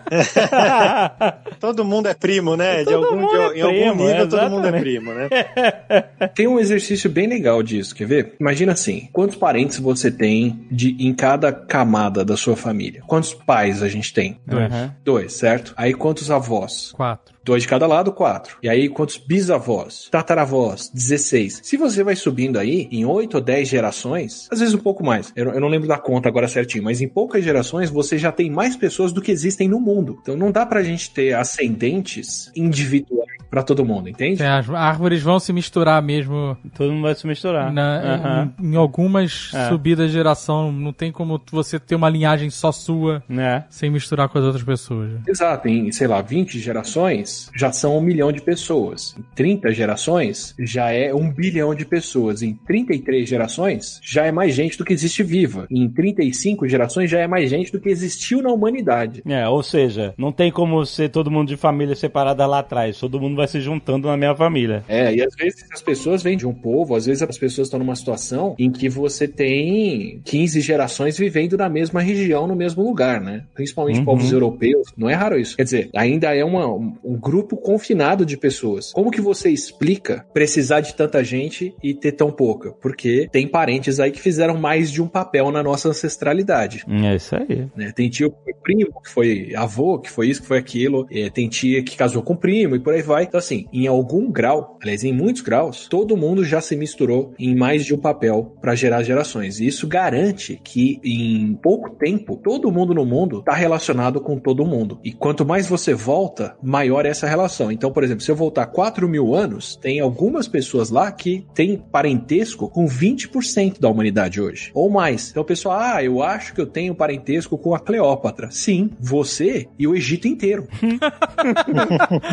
e meia África, e meia Europa, e meias outras regiões, porque o, o nosso DNA já se misturou muito, assim. Então, ah, eu acho que eu tenho parentesco com a Rainha Elizabeth. Tem, tem. E em algum grau você é primo dela, certamente. Aham. É, especialmente você tem algum descendente dali. É, em algum grau somos todos primos. E não precisa de muitos. Primos de oitavo grau, décimo grau, você já tem milhões de pessoas na humanidade. Né? E, e dizem que uma boa parte da humanidade é descendente de Gengis Khan, né? Ainda tem essa. Como é que é? Ele tinha o hábito, né, de quando conquistava um território, ele colocava um parente dele. E você tendo muitos filhos, né, você colocando seus filhos, seus parentes em vários, né, ao longo né, de toda a Eurásia, você acabava tendo muitos descendentes. Caraca, mano. É, começou com alguns povos chineses que têm dentro da cultura deles a, a noção de que eles são descendentes do Gengis Khan. E aí o pessoal que estuda povos e genética falou: vamos lá, vamos comparar para ver qual é a hereditariedade dessas pessoas. Aí viram que muita gente de umas regiões da China, 10% das pessoas, tem o mesmo cromossomo Y, que é da linhagem paterna. E aí de repente você começa a ver que vários povos por onde o Gengis Khan passou, as pessoas ainda têm o mesmo cromossomo Y. E aí você reconstrói e fala: bom, para essas pessoas e essas e essas e essas terem, quando tá o ancestral comum delas lá atrás? O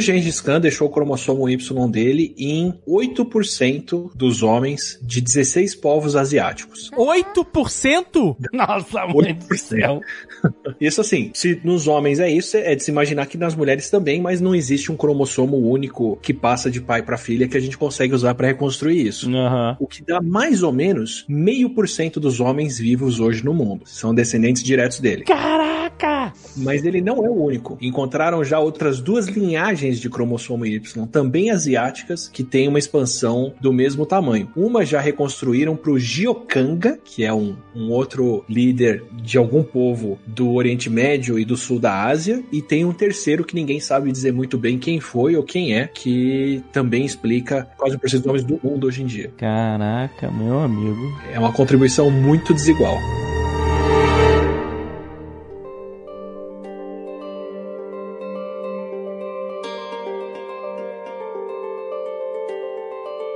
Já que a gente tá no meio dessa pandemia aí, o que que a- o nosso DNA pode dizer em relação a Covid, a SARS e a outras epidemias e pandemias como essa? Tem um ponto que eu acho muito legal, que é o que faz a gente entender o papel do DNA, que é quando você tem uma situação em que pessoas diferentes passam pelo mesmo problema e têm respostas diferentes. Então, por exemplo, o sabor amargo. Duas pessoas diferentes podem comer o mesmo chocolate escuro e uma achar que é absurdamente amargo, repulsivo e não conseguir comer aquilo. São as pessoas hipersensíveis ao amargo e algumas outras pessoas como eu acharem ótimo, não é tão amargo assim, compensa, vale a pena comer isso aqui. Geralmente, essa diferença acontece porque justamente é, aquela resposta vem dada por alguns genes e eu e essa pessoa que tem uma dif- resposta diferente da minha temos genes diferentes. Então toda vez que a gente vê um- uma situação em que as pessoas passam pelo mesmo, mas têm resultados diferentes, é sempre interessante comparar para ver se os genes dessas pessoas são diferentes e se isso se repete em outras, que foi o que a gente fez agora para ver como que as pessoas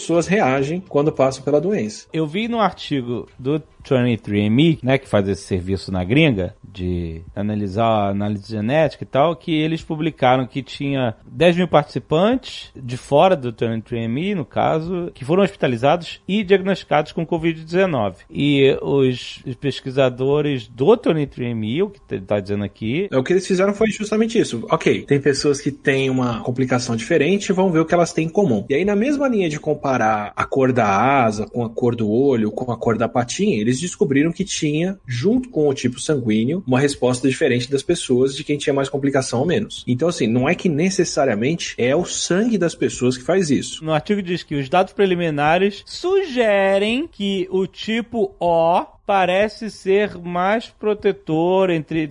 Ah, é, cara!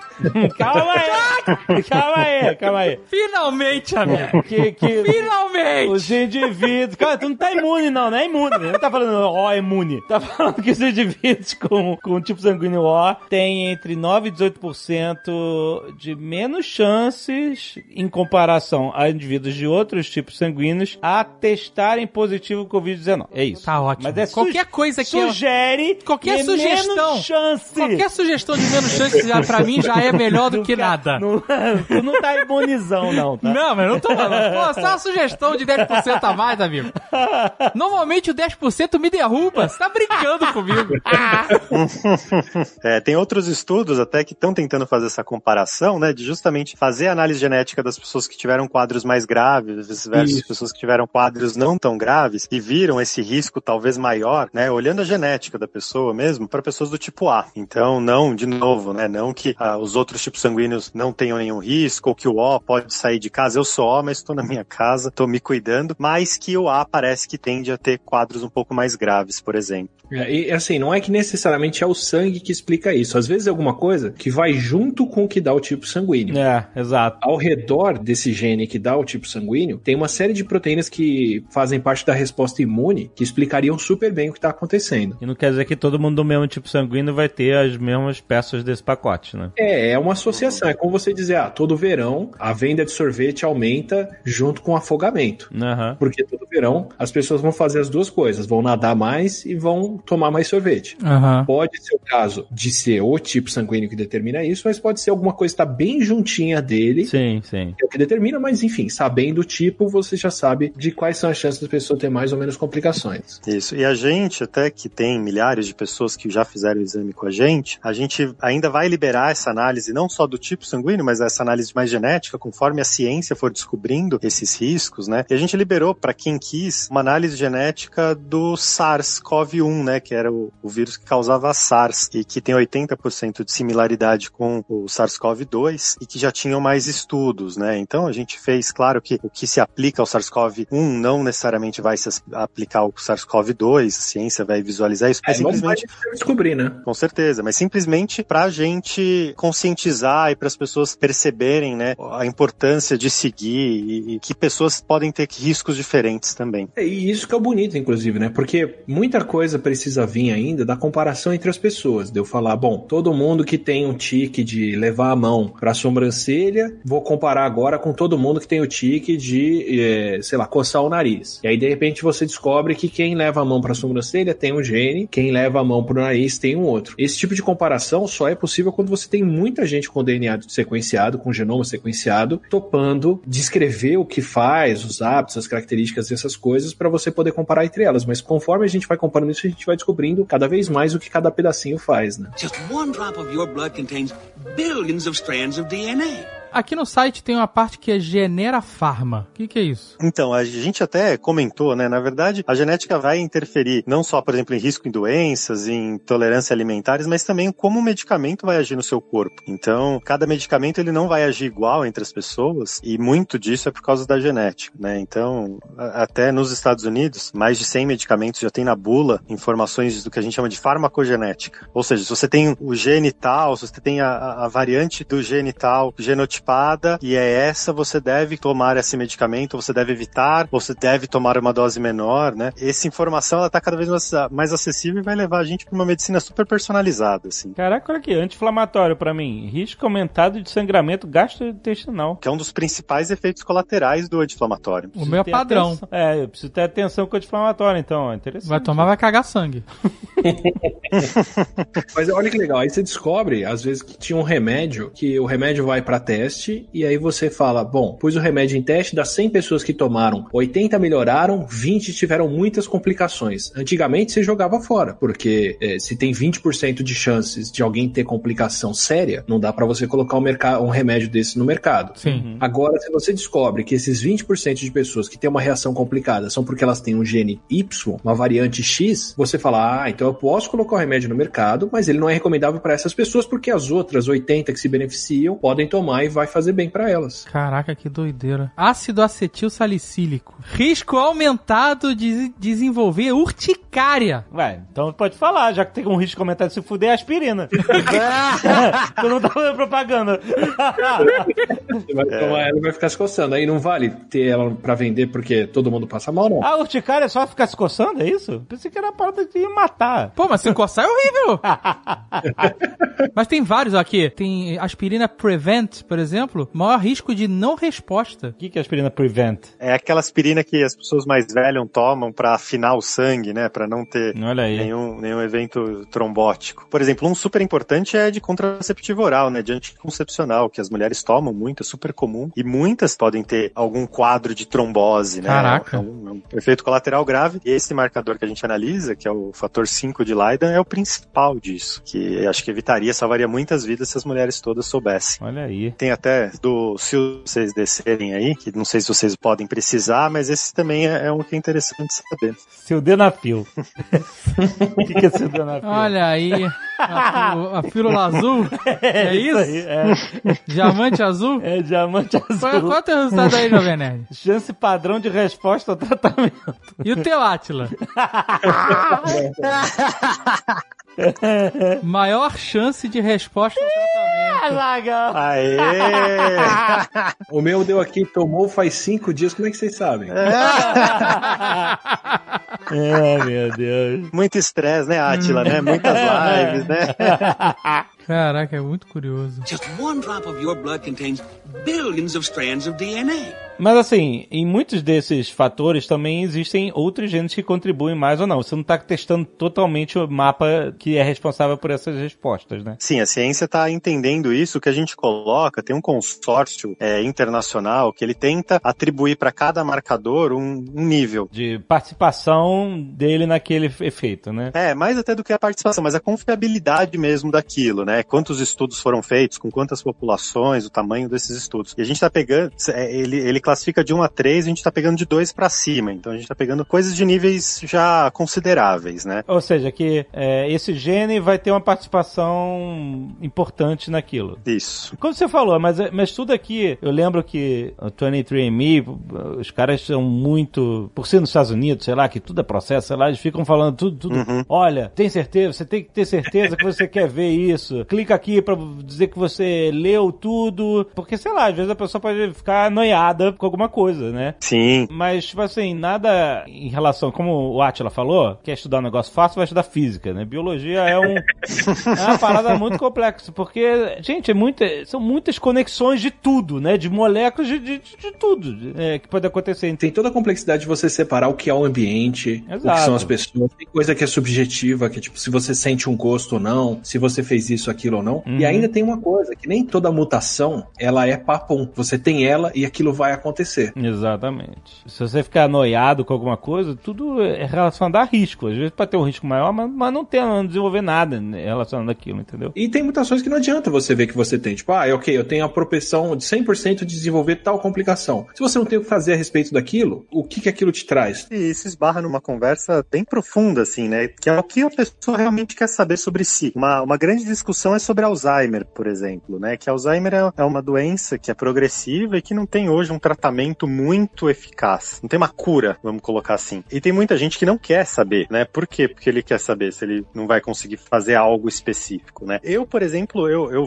já fiz todas as análises genéticas possíveis meu DNA, eu tenho os 3 bilhões num pendrive aqui, os 3 bilhões de pontos, e eu vi que eu não tenho um risco aumentado de Alzheimer. Eu quis ver, por mais que não tenha uma cura, eu, se eu soubesse que eu tinha um risco maior, eu acho que eu ia começar a organizar minha vida em determinado momento, de repente depois dos 50, depois dos 60, para deixar as coisas eventualmente para filhos, né? E levar a vida de uma outra maneira. Mas isso não tem genera, o negócio de Alzheimer. Vocês não analisam isso, né? A gente está desenvolvendo até para colocar, mas isso dentro de um contexto maior, até com um aconselhador genético, né? Uma pessoa que vai. É, a gente junto com alguns médicos, né? Então tem alguns médicos que têm painéis específicos com a gente e que ele passa para os pacientes. Junto desse médico tem, né? Mas é que o médico vai passar essa informação. A gente entende uhum. que tem a importância de um profissional preparado para passar essa informação para o paciente. E tem um outro ponto também que para a gente no Brasil é mais complicado. Muitas dessas associações foram feitas com populações que são homogêneas, com população que tem uhum. um ancestral único, que viveu confinada no espaço por muito tempo, porque é mais fácil você comparar as pessoas e ver o que elas têm em comum. Então, ah, essa e aquela mutação foram descobertas em judeus askenazi, que é um grupo étnico uhum. bem específico, que tem uma história bem coesa, conviveram muito tempo juntos. Descobertas em povos judeus são muito comuns, porque por história de migração, perseguição e outros percalços, eles tendem a, a ter uma população mais contínua, não tem a mistura que a gente tem aqui no Brasil, por exemplo. Então, o que acontece é que tem muita coisa também que a gente conhece a associação, mas são para povos bem diferentes dos do Brasil. Então, você vai lá, olha, e você não tem aquela mutação, não quer dizer que você não vai desenvolver aquela complicação. Quer dizer que para as mutações que foram estudadas nos povos europeus, você não tem o que eles viram. Mas de repente, na nossa mistura aqui do Brasil, pode ter uma outra associação que não foi conhecida ainda que chega no mesmo resultado. Yeah, eu, meu avô teve Alzheimer depois dos 80 e eu já tinha hum, essa parada de, ok, eu tô nessa linha e o Tony Tree ele detectou que eu tenho um variante associado. Tipo assim, eu quis saber porque, tipo, ah, eu, assim, meio que eu já desconfio, né? E aí eu tenho um variante. Não quer dizer que vai ter, mas ó, tá lá, né? E como foi isso para você? Foi assim, ah, ok, é, faz sentido, meu avô teve. Eu não fiquei noiado, sabe? É, realmente não fiquei, sabe? Eu fiquei. Eu já imaginava que era um risco. E aí pode ter, pode não ter, entendeu? Eu fiquei de boa, mas tem gente que às vezes não quer saber mesmo. E se não quiser saber, não, é, sabe? Não, não procura, é, sabe? Mas é, eu quis saber porque eu já tinha a parada, entendeu? Eu já tinha a, a, na cabeça que aconteceu, né? É muito interessante, assim. Tem um, um professor de Harvard chamado Robert Green que ele tenta justamente entender o impacto desses testes nas pessoas, né? Uhum. E tinha muito essa discussão sobre estresse e ansiedade de descobrir um resultado de Alzheimer. E nos estudos dele não teve tanta diferença, não gerou tanto estresse, tanta ansiedade, principalmente por longo tempo, né, um longo prazo. Então, ao mesmo tempo, por exemplo, tem pessoas, a gente tem esse exame aqui, que fala de risco obesidade, né? Tem pessoas que descobrem isso e parece também que isso não incentiva a pessoa, por exemplo, a, a perder peso caso ela queira, né? Parece que a pessoa conhecer os seus riscos não necessariamente vai fazer com que ela sofra por antecipação ou que ela mude os hábitos, né? Parece que às vezes precisa de algo até mais intenso, né? Mais motivacional para as pessoas mudarem. Eu vi aqui que o meu risco de obesidade era 2,5. 2,5 a mais. Ah, é mesmo? É. O meu é 1.25. Caraca. Tem coisas como essas coisas que a gente já sabe, já desconfia, já faz parte da. Quando a gente vê ela concretizada na, na- no seu código genético e tal, eu acho que isso ajuda você. Pelo menos, assim, depende de como você lida com a coisa, mas com a gente ajuda a gente a entender um pouco melhor como a gente é e, e pode ajudar a gente a, a se orientar melhor, entendeu? Se eu tenho um risco elevado de obesidade, então quer dizer que, pô, eu não posso dar mole pra isso porque, sabe? Não é questão de sorte ou não. É aquela parada, pelo menos você sabe, você não pode fingir ignorância, sabe? É. Se você engordou, não emagreceu, teve alguma consequência em relação a isso, você sabia. Sim, eu acho que quando você vai tomar uma decisão, quanto mais informada a sua decisão, melhor ela vai ser, entendeu? Então isso pode. É você descobrir qual é a sua ficha de personagem de RPG. né? Exato. Tem esse tanto de pontos aqui. Será que eu vou mais? É, pelo menos você tá vendo a ficha, exatamente. Você sabe que o seu dado vai tirar no máximo 6? Não vai arriscar aquela atitude, né? Meu amigo, pode acontecer tanta coisa até lá, Uhum. entendeu? Que realmente não, não me preocupou. Eu me preocupo muito mais com consequências que podem afetar a sua saúde de uma forma mais imediata, né? Tipo assim, não é que eu não vou largar de mão, as coisas podem me atingir na velhice, mas certamente, né, muita coisa que pode acontecer né, até lá, né? É, se surgiu uma pesquisa promissora, mete dinheiro, malandro. É, exatamente, é isso aí. um dos fundadores do Google fez isso, né? Ele descobriu que tem um risco maior de Alzheimer e começou a, a investir em pesquisas nesse. Jeff Bezos devia descobrir isso. Meu amigo, mas é isso aí, cara. Essas são as cartas, entendeu? Você pode não querer saber as cartas que você tem na mão, ou você pode querer saber as cartas que você tem na mão pra você decidir qual é, como é que você vai jogar. Algumas coisas são têm uma utilidade direta. Por exemplo, se você vai fazer um esporte, que tipo de papel que você vai assumir no, no, sei lá, no rugby? Você vai ser o cara que dá o sprint ou você vai ser o cara que segura todo mundo? Eu tô inventando os termos aqui, tá? Se você tem músculos de explosão, é um tipo de perfil. Se você tem músculos de endurance, de resistência, é outro. O meu é uma explosão, hein? Teste correr, mas é explosão, tá lá no gênero. Detesta correr, mas pior ainda correr por muito tempo, né? De resistência, né? Hoje em dia, tirando algumas condições, algumas doenças genéticas super raras, né? Algumas coisas metabólicas super complexas, você ter uma alimentação adequada e você fazer atividade física e você ser feliz, não são coisas fáceis de se fazer, mas isso vão ter um impacto de saúde muito maior, muito maior até do que um teste, por exemplo, né? É, é verdade.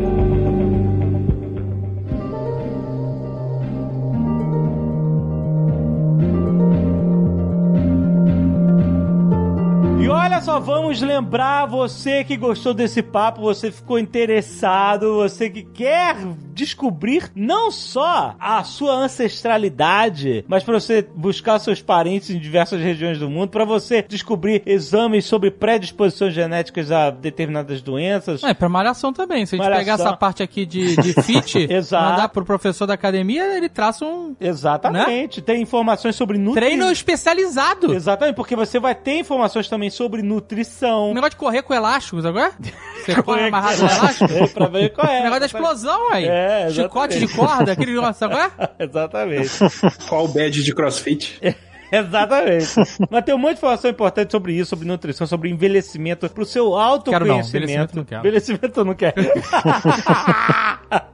certo, Ricardo? É muita coisa que a gente falou aqui, né? Tem muito mais que a gente falou sobre alguns exames, alguns resultados da gente, mas tem muito mais, é bem mais completo, né? É, não, tem muita coisa, são, são dezenas de marcadores analisados, a gente faz uma análise de 700 mil pontos do DNA para dar esse resultado que a gente contou um pouquinho. E olha só, pra você fazer o teste, você não precisa ir a lugar nenhum. Você pode manter o distanciamento social que nós estamos encorajando sempre, desde sempre, né? Você pode receber o kit em casa, certo? Como é que é o kit do teste? Perfeito. É, na verdade, assim, a pessoa pessoa pode comprar pela internet, é diferente de um exame que você vai ter que ir no laboratório, colher sangue, Aham. uma coisa super complexa. Você compra pela internet um kit, chega na sua casa, você coleta esse com um suave, um cotonetezinho especial na parte de dentro da bochecha, como se fosse uma saliva, devolve esse material pra gente e a gente analisa o DNA a partir dali. Eu tenho uma super- pergunta pra assim, fazer. não Eu tenho uma pergunta que a gente fez, né? A gente sabe. é, Sim. Pega o suave, o cotonete e, Fica e- e esfrega nas bochechas de cada lado e tal. Qual é a real intensidade que a gente deve esfregar esse cotonete? Não, certamente não é a intensidade que você usou. O primeiro cotonete saiu meio sanguinolento. Eu falei, eu acho que eu exagerei um pouco na força. Caraca, que maluco. O cara tava esfregando com tanta força. Não é, ele tá. Não precisa esfregar com tanta força, né? Não, não, não, não. Assim, a gente tenta usar o cotonete justamente para não precisar tirar sangue da pessoa. Se a pessoa quiser esfregar a ponto de tirar sangue, tudo bem. Mas é esfregar assim, um pouco, 30 segundos, um minutinho, só para tirar um pouco aquelas células superficiais da mucosa. Então, primeiro que são dois cotonetes que você recebe pra passar um de cada lado pra ter certeza que você fez a coleta do seu material genético de forma correta. Mas se você ficar com medo, ai meu Deus, o que acontece se eu comprar o teste e mandar e eles não conseguirem analisar o meu DNA porque eu cole- fiz bosta e coletei errado? Tem solução, não tem? Sim, sim. Na verdade, a gente faz milhares de testes por mês e, assim, é muito difícil dar problema. Quando dá, a gente liga, manda um novo kit sem custo nenhum Aham. e a pessoa recoleta e devolve. Ah, legal. Esse negócio de você mesmo coletar, a pessoa fica com medo. De, ah, Mas se a pessoa saber. fizer duas vezes e não tiver resultado, é porque ele é um alienígena. Existem dois tipos diferentes de testes, né, que, de- que vocês oferecem, que é o Genera Standard e o Genera Completo. O que, que é cada um? Como é que funciona? O Genera Standard, ele vai dar uma parte da ancestralidade, que é essas porcentagens das diferentes populações, né? Uhum. E a, o que a gente chama dos relatórios de saúde e bem-estar, que vai falar de nutrição, atividade física, envelhecimento, cuidado à pele e o autoconhecimento, né? Que você vai ver predisposição ao alcoolismo, né? Gene guerreiro, essas coisas. O completo vai dar tudo o que a gente tem. Então vai dar tudo isso, vai traçar essas linhagens paterna e materna, né? Há, há mais de 100 mil anos atrás e inclui também essa parte do Genera Pharma, que vai mostrar um pouco predisposições e riscos de alguns medicamentos. Ah, maneiro. Então, não se esqueça que o cupom que a gente falou no início do programa tá valendo para ambos. Cupom de 100 reais de desconto que você vai colocar lá na hora da compra. GeneraCast. Como cupom de desconto, você ganha 100 reais de desconto na compra de, do ou do Genera Standard ou do Genera Completo. Tem link aí no post, você pode ir em genera.com.br. E eu quero saber mais uma coisa importante pra gente falar, é sobre segurança dos dados, entendeu? Porque você vai estar dando dados do seu DNA É pra porque muita gente que. O Marco Gomes fica paranoico com esse negócio. Porque o pessoal fala que ah, se o plano de saúde pegar teus dados, aí não vai querer cobrir tal coisa, É. porque tem o marcador, bababá. Como é que funciona a privacidade dos seus dados? É, então acho que isso é um ponto super importante. A gente acredita na Genera que os dados pertencem às próprias pessoas, que elas devem fazer o que elas quiserem, compartilhar com quem elas quiserem e deixar de compartilhar também com quem elas quiserem. Então a gente não tem nenhuma parceria de venda de dados, com nenhum trabalho que ninguém vai ter acesso aos seus dados. Então a gente tem conversas, por exemplo, com a universidade para tentar desenvolver pesquisa, ciência, e a gente vai propor para as pessoas, se, a se as pessoas quiserem participar, para ter acesso. Os dados são das pessoas, de maneira nenhuma a gente vai fazer ou dar acesso aos dados de ninguém para nenhuma empresa ou para nenhum local. Tanto que essa parte de achar parente e tal, você tem que dar o ok lá. É, é, você não fica exposto a as pessoas procurarem, então, se você não quiser. Mas por que achar parente hoje em dia? Ninguém né? quer, né?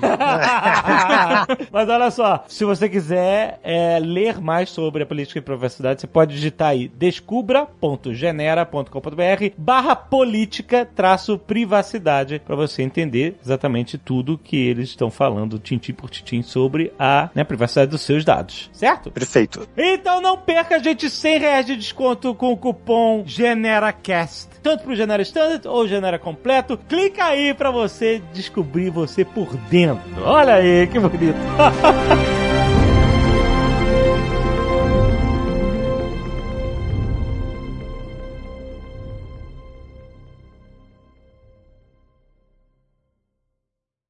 Este Nerdcast foi editado por Radiofobia, podcast e multimídia.